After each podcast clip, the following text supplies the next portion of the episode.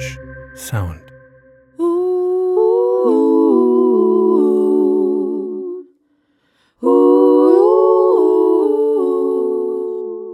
Hallo und herzlich willkommen bei meinem Podcast Werde Clara. Ich bin Mona Klare und ich freue mich heute ganz besonders, dass eine junge Frau angereist ist, extra aus Hamburg, für unseren Podcast, den wir hier in den Bunch Studios produzieren. Unser Tontechniker Andreas Erson hat den Kontakt gemacht zu dieser jungen Frau. Sarah sitzt mir gegenüber. Herzlich willkommen, Sarah. Hallo. Ich freue mich sehr, dass du hier bist. Ähm, bei meinem letzten Podcast haben Andi und ich uns unterhalten und er sagte, äh, wenn du was über Krisen erzählen willst und das dein Thema ist, dann sollst du Sarah kennenlernen. Das war, glaube ich, vor zwei, drei Monaten und jetzt sitzt du hier mir gegenüber in der Fritschesstraße in Berlin. Ich freue mich. Ähm, Sarah, du wolltest eine Geschichte erzählen, die mich persönlich sehr berührt hat. Zwei Dinge, die überhaupt nicht in meiner Welt auch nicht zusammenpassen. Schwangerschaft und Krebs. Alleine schon, wenn ich das ausspreche, wird mir irgendwie anders. Willst du anfangen? Was war das für eine Zeit? Es ist schon ein bisschen her. Willst du erzählen, was deine Geschichte war oder ist? Das ist tatsächlich schon zum Glück ein bisschen her. Ja. Äh, ziemlich genau sechseinhalb Jahre. Da bin ich gerade mit meinem Mann und unserem damals zweieinhalbjährigen Sohn Jona ähm, in unsere Wohnung, unsere neue Wohnung gezogen, mein Elternhaus. Und wir hatten irgendwie uns überlegt, ein zweites Kind wäre toll. Das hat schnell geklappt. Wir waren überglücklich. Es war eine mh, ein bisschen andere Schwangerschaft. Mir war irgendwie deutlich schlechter. Ähm, Ich habe mich von Anfang an nicht so gut gefühlt, aber ich habe das immer auf die Schwangerschaft geschoben. Ja. Und ähm, bei, bin zu allen Routineuntersuchungen gegangen und bei einer Untersuchung wollte mein Arzt nochmal einen Ultraschall machen und hat als allererstes nicht das Kind gesehen, sondern ja, das sah aus wie ein Hühnerei. So von der Form her, irgendwas rundes, komisches, kompaktes. Und ja, das gehörte da nicht hin. Das ähm, war uns allen, glaube ich, ziemlich schnell klar. Und der Arzt, mein Arzt ist zum Glück sehr ruhig geblieben, hat das sich genau angeguckt, hat Bilder gemacht, hat gesagt, äh, würde mich da doch in die Klinik überweisen, die ähm, vielleicht ein anderes Ultraschallgerät haben und ähm, hat mich aber eigentlich ähm, mir keine Angst gemacht. Also er war relativ ruhig. Ich habe immer gedacht, naja, das ist sowas wie ein Myom oder irgendwie eine Zyste, irgendwas, was man behandeln kann. Da muss man wahrscheinlich ein bisschen öfter zu Untersuchungen. Ähm, ja, also das war so das, was der schlimmste Fall, den ich mir so vorgestellt hatte. Ja. Ich nehme an, du kanntest deinen Arzt lange und du hast dem auch vertraut, richtig? Total. Ja. Mhm. Ja. Und dann hast du das gemacht, was er vorschlug. Genau, ich hatte Glück, ich habe irgendwie direkt einen Termin bekommen. Das ist auch nicht immer so einfach, aber es war irgendwie direkt, wurde einer frei, weil jemand abgesagt hatte, irgendwie die, am Montag und ich bin da also gut, gut gelaunt hingegangen mit meinem Mann. Und ja, habe gedacht, die werden jetzt schon sagen, das ist sowas wie eine Zyste und dann machen sie sich keine Sorgen, das ist alles Das okay. hattest du erwartet. Das hatte ich erwartet, genau. Ich hatte noch so eine leichte Hoffnung, dass er sagt, es ist vielleicht doch ein Mädchen, weil das hatte ich mir irgendwie vorgestellt, weil alles so anders war. Ja. Und ähm, dann war da ein unglaublich junger Arzt. Ich habe kurz gedacht, das wäre der Praktikant und habe mir so mich gefragt, wie heißt das Hebammerich? Wie heißen die denn dann? da? Hebammerich ist schön, ja. Ja, ja wie, wie heißt der denn da wohl? Ja. Der, der Hebbruder, keine Ahnung. Weil der so wahnsinnig jung war. Und ähm, das war aber der Arzt. Und ja, der hat dann noch den Professor geholt und auch die haben dann irgendwie gesagt, das wäre ein gestähltes Hinterwandmyom. Das hat mir nur überhaupt nichts gesagt. Ähm, hatte aber schon gesagt, das wird wahrscheinlich größer werden und das wird dann irgendwie eine Raumforderung für das Kind. Das, das ist dann irgendwie blöd. Und er gibt mir jetzt irgendwie, ich soll mal drüber nachdenken, er würde empfehlen, das zu operieren. Dann könnte man das mit so kleinen Bauchschnitten machen. Ja, da ist schon erstmal so eine kleine Welt zusammengebrochen, weil keine Nasenspray in der Schwangerschaft und so und von der Vollnarkose war ich irgendwie weit entfernt gedanklich.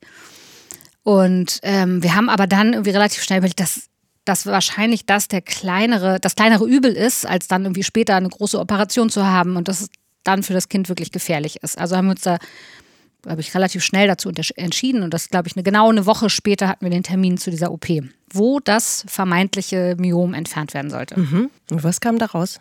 Ja, da kam erstmal nur raus, dass ich da auf der Station lag und in meinem Elend und mich da so suhlte in der Übelkeit nach so einer Operation und die waren alle ganz vorsichtig und wollten mir nichts geben, weil ich ja schwanger war. Und irgendwie kam und kam kein Arzt, aber ich war irgendwie mit meinen Zeitschriften versorgt und habe irgendwie das auch mal ganz nett. So im Krankenhaus war irgendwie ein schönes Zimmer.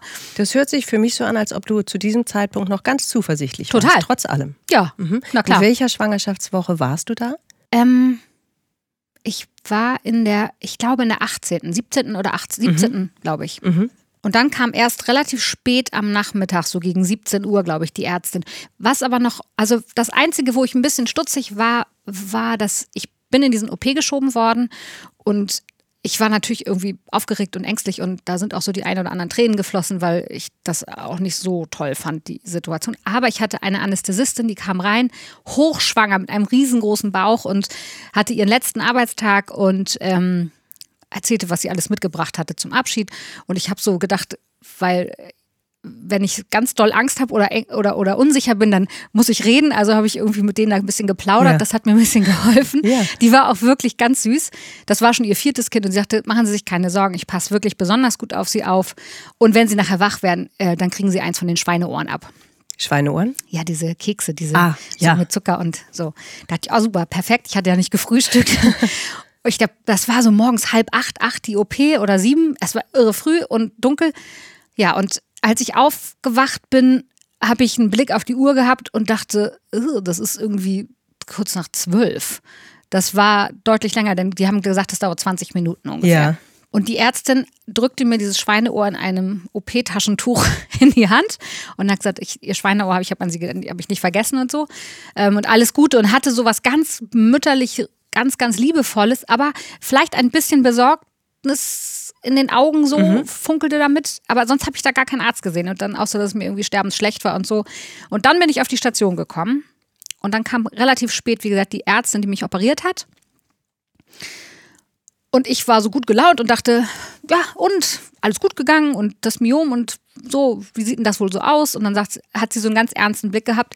Und das werde ich nicht vergessen, weil das war, wir saßen da in meinem, an meinem Bett, mein Mann, sie und ich, und dann sagte sie, das war kein Myom, das war eine tumorartige Verwachsung ihrer Eierstöcke.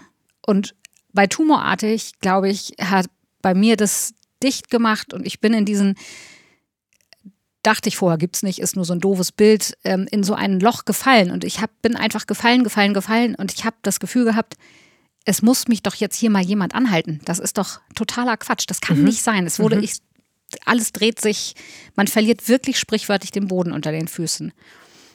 Was ist da in deinem Kopf vorgegangen? Hast du dir das ausgemalt, was passieren könnte? Hast du diese Nachricht angenommen und äh, bist in ein schwarzes, tiefes Loch, wie du es gesagt hast, gefallen? Oder hast du dir schlimme Zukunftsszenarien gebastelt? Was, was ist da vorgegangen bei dir? Erstmal gar nichts. Erstmal habe ich mir nur gedacht, ich bin's, Sarah mit H am Ende. Also guckt ihr bitte nochmal auf die Acht- Akte, ihr müsst euch da vertan haben. Ich Ja. bin die mit Schwanger und so, mit diesem Myom, was ihr da rausnehmen wolltet. Tumor ist hier nicht Thema gewesen. Ja. So, ihr habt euch da vertan. Das war immer noch, so, ich mir dachte, die müssen doch, das ist, nein, das kann nicht sein. Und dann sagte sie noch, sie, das konnten sie nicht rausnehmen, das, das in der Schwangerschaft braucht man die Eierstöcke. Also sie haben nur ein Stück entnommen und Proben entnommen und haben irgendwie alles geguckt. Da habe ich gar nicht mehr so richtig zugehört, glaube ich. Das ist so, das ist relativ an mir so vorbeigegangen. Da habe ich noch nicht viel gedacht. Ich habe immer nur das kann nicht sein. Ich glaube, das ist das Einzige, was immer nur mantraartig in meinem Kopf sein. Nein, das kann nicht sein. Nein, stopp, nein, will ich nicht. Wie so ein kleines Kind, was bockig in der Ecke steht. So, und dann waren die aber ganz toll und haben für meinen Mann ein Bett reingeschoben. Und er durfte da übernachten und dann haben wir erstmal unendlich geweint, äh, waren verzweifelt, alles, da bricht irgendwie so alles mit uns unter, unter einem so zusammen und wir haben die Schwiegereltern angerufen, um, weil unser Großer war ja eigentlich nur für eine Nacht da einquartiert. Der war ja auch erst zweieinhalb, der war ja gar nicht groß. Mhm. Ich habe meine Schwester angerufen, ähm, mit der habe ich dann einfach, glaube ich, erstmal eine Stunde geheult und die hat sofort gesagt, sie setzt sich morgen früh in den Zug und kommt. Und dann gucken wir, was, wie es weitergeht. Und da war immer noch die Hoffnung, okay, vielleicht haben die sich auch vertan. Vielleicht sah das nur so aus, vielleicht ist es auch gutartig. Mhm.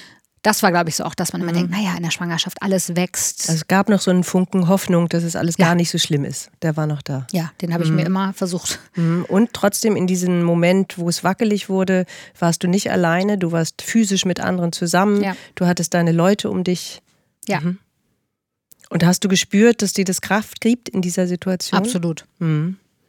Also da waren mein Mann und ich äh, eine ziemlich tolle Einheit. Ich glaube, da waren wir recht unerschütterlich gegenseitig, haben wir uns da gestützt und Ja, meine Schwester kam dann am nächsten Morgen und hat gesagt, du musst nach Hause. Dir geht's besser zu Hause. Glaub mir, zu Hause heilt man, im Krankenhaus ist man krank. Und ich war noch so ein bisschen tapprig auf den Beinen und habe mich nicht so gut gefühlt. Und wir sind dann nach Hause gefahren und haben zu Hause, ja, glaube ich, echt viel geweint und immer noch gehofft, das ist nicht so schlimm, das, kann's, das kann nicht sein. Was nicht sein darf, das nicht sein kann, oder wie sagt man? genau. auch ja, ja. ja, und da waren äh, mein Mann und ich waren einfach irgendwie, ja, wir waren da, wir klebten aneinander.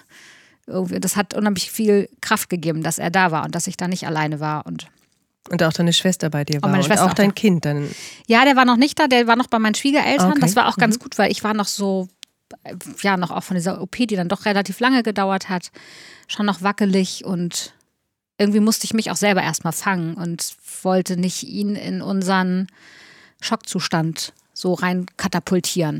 Mhm. Hätte dir das wahrscheinlich auch nicht geholfen, weil du vielleicht dann gedacht hast, müsstest du für den ersten Sohn jetzt da sein, den musst du auch trösten. Ja. Also es hat dir geholfen, dass du mit den deinen erwachsenen Leuten zusammen warst. Und, ja. Mhm. Erstmal ja. Und dich überhaupt damit gedanklich, ja. gefühlsmäßig beschäftigen konntest. Ja. Und deinen Platz dafür bekamst. Ja. Mhm. Dann kam, glaube ich, kurze Zeit später schon die Behandlungsform, die dann angesetzt wurde. Genau, das ging dann erstmal los mit diversen Untersuchungen. Da mhm. ist man einfach, zum Glück ging das alles ganz, ganz schnell. Also wir haben nicht viel Zeit gehabt, darüber zu reden oder uns Gedanken zu machen, kann man das auch anders machen? Äh, äh gehen wir nochmal woanders hin, holen uns eine zweite Meinung. Es war irgendwie alles so, so zack, zack, zack, zack, zack, Termine nach, an Terminen und MRT und so.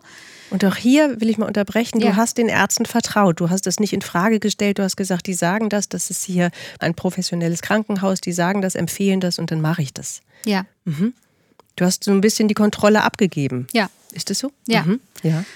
Mein Patenonkel hat uns besucht und der hat äh, meinem Mann so ein paar Kniffe gezeigt, wie er mir die, die Füße massiert. Eigentlich mag ich das nicht so gerne. Ich, werd nicht, ich bin so kitzelig, ich kann mich da nicht so richtig entspannen. Aber irgendwie hat das gut getan. Und ähm, hat gesagt, ich soll versuchen, mir für diese MRT auseinander, das dauert ja immer unendlich lange. Also so ein kompletter Scan, Scan von mhm. Kopf bis, zum, bis zu den Füßen fast. Das dauert ja einfach unendlich lange und ist wahnsinnig laut. Und ich habe bei dem ersten MRT das Gefühl gehabt, dass das für das Baby auch einfach total anstrengend ist, mhm. weil das ja ein und ich mich, ich war gestresst und habe mich nicht gut gefühlt dabei. Und dann hat er mir, das war irgendwie gut so gesagt, ich muss mir versuchen, ein, etwas vorzustellen, dass ich wieder ruhig atmen kann in diesem MRT und dass ich das Baby schütze mhm. vor diesen Geräuschen und dass ich so ihm das mir vorstelle, dass ich ihm so eine Hülle gebe, dass er beschützt ist, obwohl die da jetzt mit diesem lauten Hämmern über ihn rüberfahren. Mhm. Im Grunde genommen, so verstehe ich das, ist es wieder diese Sache, ähm, ich kenne das auch von früher, von meiner Schwangerschaft, wenn es dir als Mutter gut geht, dann geht es dem Baby gut. Genau. Richtig? Und darum ging es wahrscheinlich. Genau. Ne? Ich habe dann mhm. immer versucht, irgendwie da zu liegen, Augen zu, weil ich finde, das ist, also ich habe keine Platzangst, aber ich finde, das ist ja so eng ja. und ja, ist nicht nett, einfach. Mhm, nicht schön. Absolut.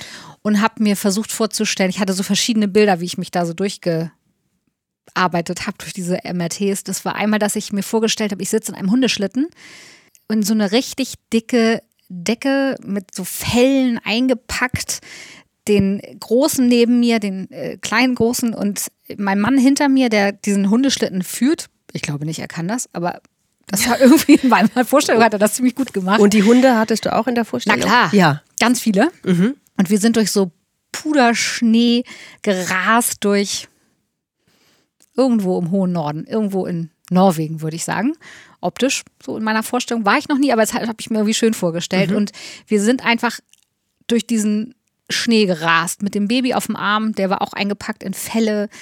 Und das hat mir irgendwie dadurch, konnte ich dieses laute Hämmern ganz gut abschalten. Es war ein bisschen wie so ein, ich bin kurz mal ausgestiegen aus mir selber irgendwo anders hin und habe. Mhm. Ähm, war dir zu diesem Zeitpunkt schon bewusst, was passieren kann? Mit dir oder mit deinem Baby, das noch in deinem Bauch war oder mit euch beiden?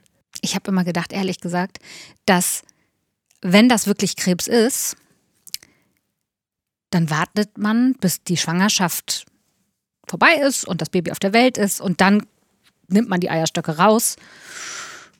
Ja, und dann, keine Ahnung, dann muss man vielleicht irgendwie sowas wie eine Chemo oder so machen. Das war meine jugendliche, in meinem jugendlichen Leichtsinn meine Vorstellung, mhm. weil jeder weiß, dass der einmal schwanger war. Man darf kein Nasenspray nehmen, außer mhm. äh, Meersalztropfen und äh, nur irgendwelche homöopathischen Kügelchen und auch die auch nur in kleinen Dosen und so. Aber an eine Chemo war jetzt für mich nicht zu denken. Mhm. Und die kam dann auf dich zu, die das Chemo? Kam, ja, das ging alles ganz, ganz schnell. Das war auch viel schneller das Ergebnis da ähm, von den Bildern, von dem Befund, den sie entnommen haben. Und dann hat, kam der Arzt rein, großer Typ, Haare so nach hinten gegelt, irgendwie super sympathisch, aber auch, ja, der hatte sowas, der kam da rein und ich wusste, der kriegt das hin. Keine Ahnung, kann, weiß ich nicht warum. Mhm. Man sagt, Tag, wollte ich nur mal sagen, also egal, ob Sie jetzt hier sind oder in China oder in New York, der Weg wird immer der gleiche sein. Und mhm. ob Sie sich für unser Krankenhaus entscheiden oder für ein anderes, das ist völlig egal. Es gibt nur diesen einen Weg und das heißt, wir müssen jetzt nicht Chemo machen. Und dachte ich, ja, also dann in fünf Monaten so? Nein, eigentlich morgen. Also eigentlich heute. Mhm. Und wurde dir da der Ernst der Lage bewusst? Ja. Mhm. Hast du das in dem Moment realisiert? Ich habe realisiert, dass ich keine Schlappen habe fürs Krankenhaus. Und das hat mir total Kopfschmerzen gemacht. das war auch meine erste Reaktion. Der hat mich etwas irritiert angeguckt, als ich gesagt ich habe keine Schlappen. Also, ja, dann kommen Sie halt morgen. Haben Sie dann Schlappen? Das kriege ich hin. ja. Ja, ein sehr praktischer und mhm. vielleicht auch damit hilfreicher Gedanke im großen Drama, ne? Sich um ja. die Schlappen Gedanken zu machen. Ich hatte auch keinen Trainingsanzug. Ich hatte mir die Vorstellung, ich muss damit so einem ganz flotten Zweiteiler und Schlappen wie sich das für so ein Krankenhaus gehört. Schick in die Chemo. Ja, genau. Könnte auch ein Podcast sein. Schick in der Chemo. Ja. Sarah, wenn ich dich anschaue und du erzählst deine Geschichte, du wirkst so fröhlich. Es ist, scheint so leicht. Wir lachen hier zusammen über etwas, wo ich denke, wow, wie hast du das geschafft? Was hat dir in dieser Zeit geholfen? Sicher hast du da nicht so viel gelacht wie heute. Was Doch. hast du? Ja. Auch mit den Ärzten? Ja, sehr viel sogar. Also gerade mit denen habe ich wirklich besonders viel gelacht. Mhm. Ähm, die waren echt toll. Also ich habe einfach richtig Glück gehabt. Ich bin genau an die Ärzte gekommen, die meinen Humor verstanden haben und ich konnte deren Humor auch verstehen. Also wir haben das alles mit sehr viel Humor gesehen und ich glaube, manch Außenstehender hat äh, die Hände über dem Kopf zusammengeschlagen, wenn die uns haben miteinander reden hören, weil die wahrscheinlich gedacht haben, um Gottes Willen, so darf man doch nicht mit Patienten reden. Aber ähm, ich glaube, ohne Humor hätte ich das nicht geschafft. Das wäre schlimm. Und also was ich nur ganz, ganz, ganz kurz gemacht habe, ist mir die Frage gestellt, warum ich. Mhm. Und dann sind mein Mann und ich einmal an die Elbe gefahren, auf die andere Elbseite. Bei König der Löwen gibt es so ein, eine ganz hässliche Stelle, aber da guckt man auf die Elbbrücken. Mhm. Und da standen so ein paar LKWs, die übernachten da. da sind wir ausgestiegen und haben ganz laut geschrien einmal. Und ich glaube, alle unsere Wut und unsere Trauer und unsere Angst irgendwie die Elbe runtergeschickt haben uns ins Auto gesetzt und sind wieder nach Hause gefahren. Ich glaube, die Lkw-Fahrer waren kurzzeitig etwas irritiert über der Situation. Ihr beide habt also euren Gefühlen physisch Ausdruck gegeben. Ja. Mit diesem Schrei über die Elbe. Ja. Und dann mhm. haben wir chinesisches Essen bestellt. das hat geholfen. Also, und wir haben ganz viele Pläne gemacht. Wir haben, ich habe wirklich so eine kleine Bucketlist gemacht. Mhm. Ähm, aber mehr in der Verzweiflung, weil ich dachte, es gehört so. Vielleicht wolltest du Struktur reinbringen ja. in das Chaos. Mhm. Mhm. Und ähm, ganz viel drüber geredet. Also ich glaube, einer meiner ersten Amtshandlungen war erstmal meine Familie einzunorden, was ich aushalte und was nicht. Also ich habe sie alle gebeten, bis auf meinen Mann, dass sie nicht vor mir weinen sollten, mhm. weil ich das nicht ausgehalten hätte und dass sie das auch nicht von meinem Sohn machen dürfen. Mhm. Ich habe denen das richtig verboten. Mhm. Glaub, Wie kamst du darauf, das, das so klar zu benennen, was du brauchst und was du meinst, was richtig für dich ist? Bist du sonst auch so, dass du so nein. klar die Führung vorgibst? Nein, nein, nein. Wie kam es dazu? Was denkst du, äh, dass du da die Kraft hattest in einem Moment, wo dein Körper voll aufs Leben programmiert ist mit dieser Diagnose und mit dem Weg, den ihr beiden gehen musstest? Wie kamst du darauf, diese Stärke zu entwickeln in dieser Lage?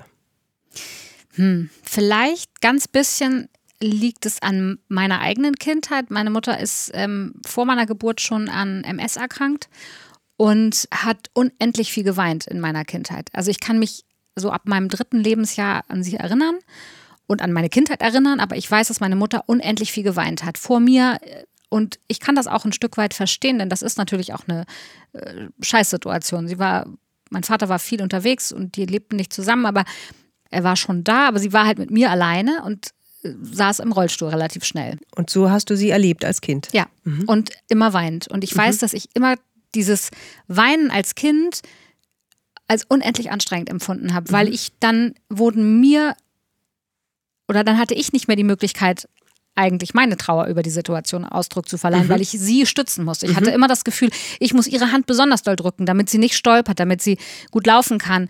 Und das war eine Verantwortung, die ist nicht richtig. Hm. War dir das, was du jetzt gerade erzählst, damals bewusst vor sechs Jahren, dass ja. du das anders machen ja. wolltest? Mhm. Dringend. Mhm. Also ich wollte nicht mein Kind in eine Blase stecken und so tun, als wenn alles super ist, mhm. weil das auch falsch ist. Aber mhm. ich finde, ein zweieinhalbjähriger hat nicht, das ist nicht seine Aufgabe, seine Eltern zu retten vor ihrem Schmerz. Und ich wollte, dass er, also ich hab, wir haben ihm das erzählt, aber wir haben ihm das so ein bisschen kindgerecht erzählt. Ich habe gesagt, ich muss ins Krankenhaus, da ist was und ich brauche so eine Medizintankstelle. Der ist halt sehr technisch, also Autos und Fahrzeuge waren immer wichtig. Also dachte ich, ich muss das irgendwie so verpacken. Das fand er irgendwie ziemlich logisch, weil dass wir keine Tankstelle zu Hause haben, das war dem schon klar. Mhm. Und da sind viele Ärzte und Schwestern und dass ich nicht alleine bin, war ihm wichtig. Das habe ich ihm auch erklärt. Und Aber du hast ihn schon mit einbezogen und ja. hast es geschafft, da stark zu bleiben ja. und ihn mitzunehmen. Ja, Teilweise also ich habe auch geweint, ne? Das mhm. so ist das nicht. Mhm. Aber ich äh, vor meiner ersten Chemo habe ich immer gesagt, du fährst zu Omi und Opi ähm, und äh, ich muss da ins Krankenhaus und so. Und dann hat er gesagt, aber Mami, gibt es da Spielzeug? Ich gesagt, ach, ich befürchte leider nein. Und dann ist er sofort losgerast und hat mir irgendwie zehn Autos gebracht und gesagt, ich kann nicht alle mitnehmen, okay. Doch, Mami, du brauchst was zum Spielen. Und dann habe ich gesagt, gut, ich nehme eins, nehme ich mit. Und dann ein, zwei, eins langweilig. Und dann habe ich also zwei kleine Autos mitgenommen. Und ähm, damit war er beruhigt. Dann hatte er, glaube ich, das Gefühl, das ist okay. Und dann haben wir ihn in die Kita gebracht. Da habe ich mich von ihm verabschiedet. Das war sauschwer. Also mhm. da habe ich, ich auch wirklich. Ich da habe ich mich so konzentrieren müssen, nicht direkt vor ihm zusammenzubrechen. Ich bin dann kurz ins Büro der Kita-Leitung und habe da einmal ganz doll geweint, weil da war ich einfach am Ende. Und das war dann schon am Anfang nicht schwer. Es war nicht alles lustig, aber wir haben es uns wirklich versucht, so schön wie es geht zu machen. Zum Beispiel, was habt ihr noch gemacht? Also wenn ich da in dieses Krankenhaus reingekommen bin, also ich, ich muss sagen, ich war immer ungefähr zwei Wochen im Krankenhaus und dann durfte ich eine Woche nach Hause. Also ja. ich habe eine Woche lang Chemo bekommen, mhm. jeden Tag ein bis vier verschiedene Chemo-Geschichten. Und ich habe immer, also das fing immer so an, ich bin da eingerückt ins Krankenhaus mit einem Koffer mit Klamotten und. Und den Schlappen. Und meinen Schlappen, der ich, oh, und ich hatte einen richtig flotten äh, Anzug. Den kann ich nicht mehr anziehen. Also der, eigentlich sah der ziemlich Hast scheiße. Hast du den noch? Na klar. Aber mh, hm, das ist nicht schwer. Nee, mhm. der geht nicht. Mhm. Ähm, Schlappen habe ich auch irgendwann mal verloren im Krankenhaus. Die sind auch nicht mehr da. also die waren pink. Ähm, ich bin da immer hin, immer am Freitag und dann habe ich musste mir dieser zentrale Venenkatheter gelegt werden und ich habe, weil man Angst hatte, also ich hatte einen Lymphdrüsenkrebs, um das mal dem Ganzen mal einen Namen zu geben, mhm. ein Burkitt-Lymphom nennt sich das und das gehört übrigens auch nicht an die Eierstöcke. Ähm, das ist eine totale Ausnahme. Ich bin ein Kolibri, das war das Erste, was mir die Ärzte gesagt haben. Das fand ich übrigens ganz schön, weil, also ich mag Vögel nicht so gerne. Kolibris finde ich aber tatsächlich sehr schön. Und äh, also. Ich merke, Sarah, du bist sehr in Bildern zu Hause, ne? Ja, Hilft mir. Du siehst das, äh, du sagst, die Schlappen waren pink, mhm. äh, Kolibri. Ja. genau. Was hattest du für Bilder während der Chemo? Was hat dir da geholfen? Also ich muss sagen, am Anfang dachte ich, jetzt geht's los, jetzt kommt, läuft die erste Chemo rein, Wahnsinn, was passiert und es passiert erstaunlicherweise gar nichts. Also man merkt das nicht. Also dir wurde nicht übel, nein, du bist nicht umgekippt. Nein, mhm. ich fand es fast, dachte ich, ob das so richtig ist, dass man hier gar nichts merkt. Ähm, das kam dann später. Also ich habe mhm. dann doch durchaus äh. Einige Nebenwirkungen gehabt. Und diese Chemie, das, äh, ich, will mir das vorstellen, die Chemie flutet praktisch ja deinen ganzen Körper bis mhm. ins Gehirn. Mhm. Es geht durch den ganzen Körper. Nichts ja, eben nicht ins Gehirn. Ich musste immer noch ins, in den Spinalkanal eine Chemo bekommen, damit es auch wirklich im Gehirn landet. Und dieser Systemkrebs sich eben nicht, der versteckt sich nämlich gerne mhm. mal äh, im Gehirn, dass der da nicht hinkommt. Das war sehr unangenehm. Mhm. Hast du da an dein Baby gedacht? Nein, das am Anfang in deinem nicht. Bauch war? Nein, am Anfang nicht. Mhm. Wie bist weil du damit umgegangen? Ich habe den echt ein bisschen weggedrückt, gedanklich, mhm. weil ich wusste, also ich bin ja diejenige, die jetzt als allererstes Mal zusehen muss, dass sie wieder gesund wird. Ja. Und nur dann hat er mhm. eine Überlebenschance. Ich war mhm. irgendwie 18. Woche oder 19, glaube ich, als die Chemo angefangen hat. Mhm. Ohne mich hätte er keine Überlebenschance gehabt. Mhm. Also musste ich ihn so ein bisschen pausieren. Hm. Du hattest also deinen Fokus absolut auf dich und deinen ja. Körper und deine Gesundheit, hast das Baby in deinem Bauch so ein Stück weit ausgeblendet, mhm. richtig? Genau. Mhm. Also ich, wir hatten ein bisschen die Abmachung, dass immer, ähm, wenn dieser zentrale Venenkatheter gelegt wurde, das habe ich dann zum Schluss immer ohne Betäubung gemacht, weil das, ich wollte nicht noch mehr Betäubung und noch mehr Zeug mhm. rein. Also das mhm. nur lokal betäubt gemacht, das war sehr unangenehm. Dass er immer danach so ein bisschen sich bewegen muss in meinem Bauch, damit ich weiß, es geht ihm gut. Das war so eine kleine Abmachung, die wir mhm. beiden miteinander getroffen hatten. Mhm. Also ich mit ihm. Und du hast innere Zwiegespräche sozusagen ja. mit ihm geführt. Mhm. mhm. Und das hat er auch zum Glück immer brav gemacht. Mhm. Das war gut. Und ich hatte jeden Tag einen, einen Ultraschall. Also das hat man am Anfang gemacht. Die war natürlich auch ängstlich, weil sie, mhm. also ein Burkitt-Lymphom in der Schwangerschaft ist etwas, was bis dato, glaube ich, irgendwie nur zweimal dokumentiert war in der Fachpresse. Also es gab keinen Leitfaden für How to handle äh, mhm diese Situation. Und deswegen waren, glaube ich, die Ärzte auch sehr, sehr angespannt. Mhm. Und sie hätten das nicht gemacht, wenn mein Mann und ich nicht so eine Einheit gewesen wären, wenn wir nicht so, so stark rüberkamen. Zusammen mhm. das durchgestanden. Hättet. Ja. Mhm. Und meine Schwiegereltern waren mhm. immer da. Die haben mhm. Jona äh, eigentlich fünf Tage die Woche betreut, beziehungsweise den am Wochenende den großen, mhm. genau.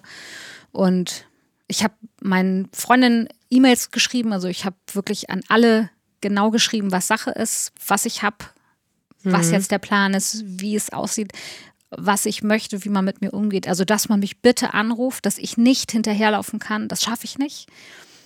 Ihr müsst mich anrufen und ich gesagt, ihr müsst äh, mich nerven und wenn ich nicht mhm. rangehe, gehe ich nicht ran, dann kann ich gerade nicht. Aber dann nehmt mir das nicht übel, ich werde nicht hinterherlaufen. Mhm. Ruft nochmal an. Mhm. Und ich habe gesagt, wie, dass sie bitte Jona nichts sagen, nicht, oh Gott, du armes Kind, die Mami hat Krebs, Mhm. Keine mitleidigen Blicke. Nein, mhm. genau. Weil ich wollte mhm. auch wieder über sowas wie Banales, ich war ja dann immer eine Woche zu Hause, ich wollte über sowas Banales wie, oh Gott, dieses Zähneputzen am Abend, ich werde wahnsinnig, es funktioniert nicht, was macht ihr? Ich wollte über diese normalen Sachen auch noch mhm. reden. Mhm, das ist verständlich. Und ich mhm. wollte nicht, dass, ähm, ach Gott, mein, also ja, mir ist der Fingernagel eingewachsen, aber das ist ja nichts gegen dich. Das diese Wollte Gespräche wolltest du nicht. Nein. Und da warst du ganz klar. Ja, die will ich auch heute noch nicht. Das mhm. nervt mich nämlich. Mhm. Weil man kann Schicksale nicht aufwiegen. Es gibt nicht, für den einen ist der eingewachsene Zehennagel nun mal das Allerschlimmste überhaupt. Und dann ist das so. Das ist auch okay. Sarah, ich war sehr beeindruckt bei unserem Vorgespräch. Da hattest du nämlich, wir haben das telefonisch geführt und da hattest du das schon erzählt, dass du damals ähm, ganz öffentlich damit umgegangen mhm. bist. Öffentlich im Sinne von, du hast es, glaube ich, auch in den Social Media Kanälen mhm. gepostet und ich war so im ersten Moment etwas überrascht. Wow, das so öffentlich zu machen. Du hast aber gesagt, es war dann endlich alles erzählt. Dann ja. musstest du nicht immer die gleichen Fragen beantworten, richtig? Ja, und ich habe es auch verstanden. Ich war am Anfang immer noch, dass ich das Gefühl hatte, ich rede von einer anderen Person, mhm. der das gerade passiert. Und ich glaube, ich brauchte das für mich, immer wieder das zu sagen und auch zu erzählen und ganz offen damit zu sein und mich nicht zu verstecken. Ich habe eine Perücke mir gekauft, weil ich mhm. wusste, ich werde die Haare verlieren. Mhm. Gisela heißt meine Perücke übrigens. Mhm. Die hast du auch noch? Die habe ich an. noch. Mhm. Sie ist wirklich hässlich. Aber weißt du, du sitzt da, ich war 34 und dann kommt der Pfleger und sagt, also Sie werden Ihre Haare verlieren und ähm, ich werde Ihnen jetzt hier mal so ein bisschen Informat Infomaterial geben wie sie, wo sie sich äh, so eine Perücke dann besorgen können. Und dann mhm. kriegst du so Flyer in Ocker ähm, mit lauter Frauen optisch Ü90, würde ich fast sagen. Alle mit so einem äh, Kastanienfarben oder so einem Hauch äh, Auberginen in mhm. Dauerwellen. Es war nicht deine Welt. Es war nicht meine 34. Welt. Nein. Mhm. Das ist furchtbar. Und es mhm. gab, also das ist jetzt ja, wie gesagt, schon sechs Jahre her. Ich glaube, mittlerweile gibt es ganz tolle Perücken und ganz tolle Sachen, was man da machen kann. Ich war etwas lost in diesem mhm. Ü. Kann ich gut verstehen. Weit über meine Großmutter hinaus. Und deswegen ist, sind Gisela und ich nie so Freunde geworden. Mhm. Ich habe sie getragen, zweimal, glaube ich weil mir kalt war. Und ich habe noch eine Mütze draufgesetzt. Ich will noch mal zurückkommen darauf, was dir damals geholfen hat in dieser schweren Krise, die ihr beiden da hattet, die ihr als Familie hattet. Du hast, so habe ich das jetzt verstanden, sehr auf dich geachtet und überlegt, was tut dir jetzt gut. Mhm. Und dann hast du die Regeln aufgestellt, mhm. richtig? Du hast, äh, hast es nach außen gesendet, hast gesagt, das sind die Fakten, so sieht es aus. Mhm, was brauche ich von euch? Und das hast du nach außen. Du hast deine Bedürfnisse nach außen deutlich klar gemacht, richtig? Ja. ja. Mhm. Also ich möchte keine mitleidigen Blicke haben. Ähm, ich möchte an ganz normalen Gesprächen teilnehmen. Ich möchte nicht geschont werden. Ne? Mhm. Das hast du eben gesagt. Mhm. Was hast du denen noch gesagt? Du hast ihnen, glaube ich, auch Handlungsanweisungen, was die Anrufe angeht und so gegeben, oder? Ja, nicht aufhören und anrufen und ähm, dranbleiben, denn die Kraft hat man nicht, sich darum, um Freundschaften zu bemühen in einer Situation, wo man einfach der eigene Fokus darauf nur ist, gepolt ist, ich muss gesund werden. Mhm. Also ich habe für mich, da ist es wieder das Bild, ich habe äh, mir vorgestellt, in der ersten Chemo, als ich da so lag und äh, mich nicht rühren konnte, weil mir so sterbensschlecht war von, der, von diesem blöden Spinalgeschichte, dass ich auf, in so einem Rennauto bin, in so einem Formel-1-Auto, dass äh, ich auf einer Autobahn bin und mit 200 Sachen voranpresche. Und in diesem Auto gibt es nur ersten, also eigentlich nur den sechsten Gang und Vollgas. Da gab es nicht, keine Bremse, mhm. nichts dazwischen. Mhm. Weil Abbiegen gab es nicht. Also ich habe nicht, konnte keine Pausetasten drücken. Ich wusste, ich muss diese Chemo durchziehen, vor der Geburt am besten sechs Chemoblöcke, damit das dann auch wirklich vorbei ist. Ich hatte nur diese kleinen Ausfahrten zum Tanken. Das war die Woche zu Hause. Mhm. Und dann gab es wieder nur noch uh, Vollgas nach vorne auf die Autobahn. Ohne Abfahrt, ohne Umkehr. Mhm, sechs Chemoblöcke, das heißt fünf Monate. Mhm war diese Behandlung. Mhm. Es sind dann nur fünf geworden vor der Geburt. Mhm. Ich habe aber alle geschafft, also wirklich auf den Tag genau zu beginnen und zu beenden. Das hat wunderbar funktioniert. Ähm, es war nur zum Schluss so, dass einfach ich so lange gebraucht habe, um mich wieder zu regenerieren, dass man die sechste Chemo vor der Geburt nicht gewagt hat. Da ist man auf Nummer sicher gegangen und dann habe ich eine Chemo noch nach der Geburt gemacht. Mhm. Mhm. Gleich danach. Wenn du jetzt schon nach der Geburt in den Erzählungen bist, wie lief die Geburt? Wie, was hast du da gefühlt? Das war ja auch in Frage gestellt die ganze mhm. Zeit während der Behandlung. Wenn ich mir vorstelle, äh, durch deinen Körper geht fünf Monate lang härteste Chemie, natürlich ja. auch durch den Körper deines noch ungeborenen Babys. Ja. Ähm, wann, wann warst du wieder bei deinem Baby im Bauch? Wann hast du gesagt, so jetzt schaffen wir das beide zusammen? Ich glaube, als ich so in der 25. Woche war, ich mhm. weiß gar nicht, dritter Chemoblock ungefähr, mhm. weil ich wusste, ab jetzt hat er eine Überlebenschance. Jetzt mhm. tun dann, ich habe mich mit der Neonatologin getroffen und die hat äh, mir genau erklärt, was man machen könnte, wenn er jetzt vorzeitig auf die Welt kommt. Ähm, und das war so der Moment, wo wir wieder zusammen waren, wo ich auch wieder schwanger sein konnte, mhm. Auch im Kopf. Mhm. Ich habe ja jeden Tag Ultraschalluntersuchungen gehabt. Das heißt, ich habe ihn immer gesehen. Ich wusste mhm. immer, es du geht warst, ihm gut. Ja, du warst bei ihm. Ich war ne? bei ihm, genau. Ja.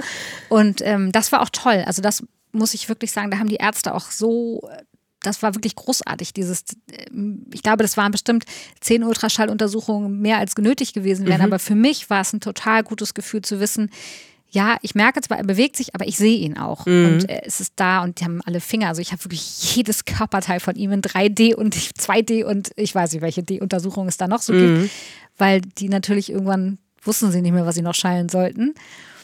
Und sie haben immer geguckt, ob er, ob seine, Bluttrans äh, seine Blutversorgung noch richtig ist. Das war mhm. immer so die Frage, ob er auch eine Bluttransfusion braucht. Ich habe zig Bluttransfusionen bekommen, deswegen das war immer so ein bisschen wo man gucken musste. Es ist aber, war zum Glück nie äh, nötig. Er ist aber dann irgendwann hat er ein bisschen stagniert mit dem Wachstum. Mhm. Und da haben sie dann gesagt, okay, jetzt holen wir ihn schneller als mhm. eigentlich gedacht. Mhm. Und nun ist es ja so, wenn das Baby das Licht der Welt abliegt, ist es immer ein, ein lebenseinschneidendes Ereignis. Mhm. Wie war das für dich nach dieser Geschichte, nach dieser Behandlung, nach dieser Zeit von Angst und Unsicherheit, dass man sich von Tag zu Tag hangelt und guckt, wie ist es? Und dann war dein Baby da, dein zweites Kind. Wie war das, dieser Moment? dass es lebt und dass es da ist. Ja, unbeschreiblich. Also mhm. wie jede Geburt, aber nochmal vielleicht noch ein bisschen unbeschreiblicher. Es war ich hatte ein bisschen Glück, weil der Kaiserschnitt, also es war klar, es wird ein Kaiserschnitt werden, weil ich das kräftemäßig gar nicht geschafft hätte. Der Arzt, der mich die allererste Untersuchung, also den vermeintlichen Hebammerich, Entschuldigung an alle männlichen Hebammen, ich weiß nicht, wie er heißt, aber er war ja auch Gynäkologe und gar keine Hebamme. Ja. Der hat den Kaiserschnitt gesagt, der hat sich dafür eingesetzt, dass er da ist. Und das war ein unglaublich gutes Gefühl, weil ich wusste, wenn er das macht, passt das. Also mhm. da dem vertraue ich blind. Und wir haben es nur meinen Schwiegereltern und meinem Vater, meinem Bruder, glaube ich, und meiner Schwester erzählt. Und alle Freunde wussten nichts davon, weil wir das dann doch mal so für uns genießen wollten. Also wir sind abends noch mal essen gegangen, mein Mann mhm. und ich. Dass das Baby da ist, da wussten Bevor die anderen nicht. der kommt. Bevor am, der kommt, genau, am okay, Abend verstehe. vorher. Mhm. Und ähm, sind dann ins Krankenhaus morgens gefahren und alle anderen wussten nichts und wir haben so eine WhatsApp-Gruppe mit meinen Freundinnen und die, ich habe die immer noch so veräppelt, die haben gesagt, die, die passen auf und gucken vor unserer Tür, ob wir mhm. dann wirklich nicht das Haus verlassen und ich habe immer so Scherze noch mit denen und dachte, oh, wenn ihr wüsstet, dass ich wirklich längst im Krankenhaus liege und hier gleich euch schreiben kann. Das war euer Geheimnis ja. sozusagen. Mhm. Ja, mhm. nehmen Sie mir auch heute noch ein bisschen.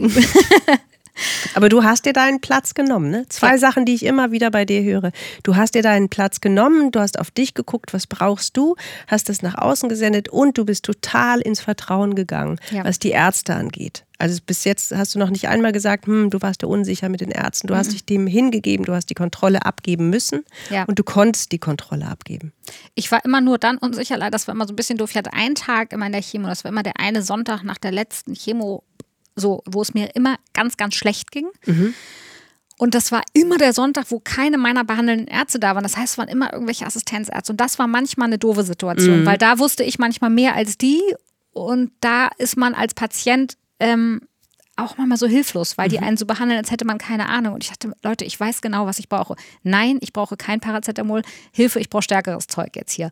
Und das war manchmal schwierig. Mhm. Aber sonst habe ich den behandelnden Ärzten wirklich voll und ganz vertraut. Mhm. Das war auch gut. Und das in der, bei der Geburt war einfach so schön, weil das auch so ein vertrautes Gefühl war mit dem Arzt. Auch da, glaube ich, haben die Schwestern manchmal schwer geschluckt, weil der Arzt und ich, also wir duzen uns und wir sind auch heute noch befreundet und er meldet sich und wir, wir schreiben uns und er kommt auch eigentlich immer zu Mats Geburtstag. Aber das war, glaube ich, für die Schwestern so ein bisschen verwirrend. Also da liegt eine Frau, mhm ohne Haare, mit einem dicken Bauch und wir haben einfach nur dusselige Witze gemacht. Ich, damit ich meine Angst vor diesem blöden Kaiserschnitt irgendwie schaffe und er, glaube ich, auch, weil er war, war glaube ich, genauso aufgeregt. Und, ähm, also dein Humor hat dir echt geholfen, ne? Ja. Ich bin einfach ein totaler Optimist und ein positiv denkender Mensch. Ich kann das einfach auch nicht abschalten. Meistens. Zu 90 Prozent. Und das war auch gut. Das hätte mhm. ich, habe ich auch gebraucht. Mhm nach der Geburt von Mats, mhm. dem Baby, mhm. dass das alles mitgemacht hat mhm. und ja gesund auf die Welt gekommen ja. ist, richtig? Mini klein. Mini klein, mhm. genau. Aber er, hat es geschafft, offensichtlich. Mhm. Ja. Was hast du davon mitgenommen aus dieser Zeit? Also weißt du, mein Leben war vorher super. Also mhm. ich hätte nichts ändern wollen, außer dass wir dieses zweite Kind wollten. Ich war keine Managerin mit einer 100-Stunden-Woche, die ihre Familie nicht sieht und so. Deswegen hatte ich, außer vielleicht, dass ich kein Deo mehr mit Aluminium nehme, null das Bedürfnis, mein Leben zu verändern. Mhm. Ich hatte diese kurze Pause mit diesem Krebs, der hat sich aber anscheinend mit mir die völlig falsche ausgesucht. Das mhm. bereut er hoffentlich auch maßlos. Ähm, ich wir haben unser Leben eigentlich so weitergeführt. Das ist, ich lese das so oft, dass Leute dann sagen, dann haben sie alles anders gemacht und ab jetzt nur noch so. Nee, ich hatte ein super Leben und mein Leben ist total großartig. Ich wollte gar nichts ändern. Ich habe null das Bedürfnis gehabt, etwas anders zu machen, mhm. weil es gar keinen Grund gab. Außer dieser dusselige Krebs. Ich bin natürlich ängstlicher, was so Arztgeschichten angeht. Das merke ich. Mhm. Das ist so ein bisschen wie aus dem Paradies gestoßen zu sein. Also ich kenne die andere Seite und mhm. ich gehe nicht wahnsinnig gerne zum Arzt. Ich bin leider eher so, ach, das sitze ich mal aus, mhm. mal gucken, was passiert. Ich weiß natürlich, dass das eigentlich falsch ist, aber ich, das ist das Einzige, was nicht, vielleicht nicht ganz positiv dabei mhm. übrig geblieben ist. Aber mhm. nein, ich will mein Leben nicht ändern. Mhm. Ich, mein Leben ist super. Mhm. Unser Leben ist toll. Und ansonsten würdest du sagen, ist es wie vorher oder hm, was ist noch anders? Wie, siehst du heute was anderes? Guckst du deinen Mats heute anders an? Er ist sechs. Mhm. Ne? Beide Söhne spielen ja viel Hockey, mhm. glaub, ne? richtig? Sind gesund. Guckst du die anders an? Ist hm, deine Sorge größer, was Mats angeht? Ja, ja. doch, mhm. das, das bestimmt. Also ich versuche das ah, nicht immer. Ähm, so in den Vordergrund zu haben, aber das habe ich immer im Hinterkopf. Wenn mit Mats irgendwas ist, nicht wenn er einen Schnupfen hat oder einen Husten hat, aber wenn er plötzlich Fieber hat oder jetzt hatte er so einen geschwollenen Lymphknoten plötzlich, da wird man, da werde ich auch, was eigentlich gar nicht so mein Naturell ist, da werde ich richtig ein bisschen panisch. Das muss ich mir dann ganz doll runterdrücken und mhm. versuchen cool zu bleiben. Mhm. Das ist da. Mhm. Bei Jona auch, aber da. der ist so ein Stahlkörper, der ist so, mhm. den, der ist so unerschütterlich gesund und mhm. ja, um den mache ich mir natürlich auch Sorgen. Aber nicht, weil Mats natürlich immer noch so ein bisschen mehr. Der ist aber auch so zippelig, klein, zierlich, mhm. zart. Was sind deine Gedanken zur aktuellen Krise, zur Corona-Krise? Meinst du, dass du durch deine Erfahrung damals besser damit umgehen kannst, was heute ist? Bist du ruhiger, was das angeht? Bist du, du hast von deiner Mutter erzählt und deinen frühen Erfahrungen als Kind, wie du damit umgegangen bist. Denkst du, dass du heute, das, was heute ist, besser umgehen kannst, weil du krisenerprobt bist? Oder ist es jedes Mal von neuem? Hm, schwierig zu sagen, weil wir so eine Situation ja auch noch nie hatten. Ich bin aber ruhig in der Situation. Ich will kein Corona und ich möchte auch nicht, dass das irgendjemand in meinem Umfeld hat.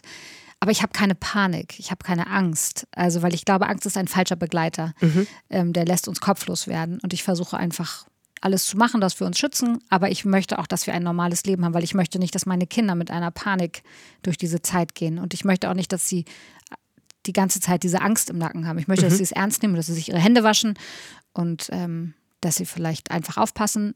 So in der Öffentlichkeit, wir versuchen das. Wir fahren mit dem Auto in Urlaub, wenn wir in Urlaub fahren überhaupt oder so. Also das machen wir schon, aber mhm. ich glaube, wir versuchen da relativ ruhig und entspannt durchzugehen und unseren Kindern da eine Sicherheit zu geben, dass wir das schaffen. Mhm. Dass sie keine Angst haben müssen. Mhm. Und deinen Humor hast du behalten? Das ist dein Begleiter? Unbedingt. Bis heute? Ja. ja. ja. Auf unserem Weg vom Bahnhof, ich habe dich abgeholt heute vom Bahnhof hin zum Tonstudio, haben wir sehr viel gelacht schon. Ne? Ja. Da dachte ich, oh, eine fröhliche Person. Ich habe dich heute ja zum ersten Mal live gesehen. Ja. Was ist es, was du vielleicht den Zuhörerinnen und Zuhörern noch mitgeben möchtest, was dir geholfen hat, was du empfehlen würdest als krisenerprobte Frau und Mutter? Ich glaube, was mir am allermeisten geholfen hat, war wirklich drüber sprechen, sich nicht verstecken. Ähm, in Bezug auf Krebs, das ist nichts, wofür man was kann. Das ist, äh, da muss man zu stehen, denn sonst gibt man dem Krebs einen Raum, den er nicht verdient hat. Wenn ich immer nur damit beschäftigt bin, es niemandem zu zeigen und ähm, dann habe ich, hat er so eine Macht über mich, die hat er nicht verdient. Der hat in die ganz kleine letzte Ecke gerückt zu werden und da vertrieben zu werden, aber der darf nicht vor einem stehen.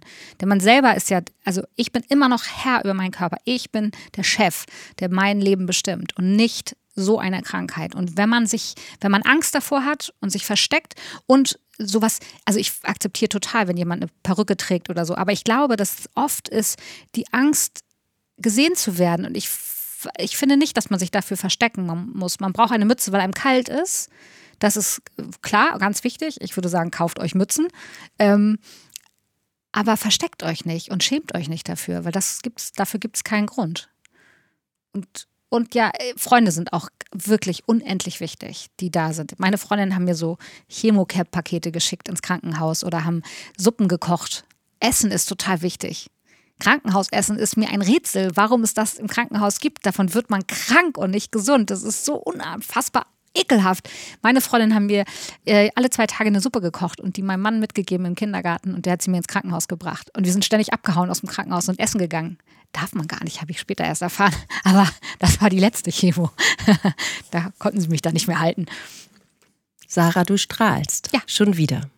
Du hast ein so schönes Schlussplädoyer gegeben. Ich möchte nichts hinzufügen, außer ganz herzlichen Dank, dass Danke du gekommen dir, bist. Ja, vielen, vielen, vielen Dank für die Einladung. Danke, Sarah. Und ich danke euch fürs Zuhören. Krisen gehören zum Leben. Und ich hoffe, ihr konntet aus dieser Folge etwas für euch persönlich mitnehmen, was euch Kraft gibt und stärkt in harten Zeiten.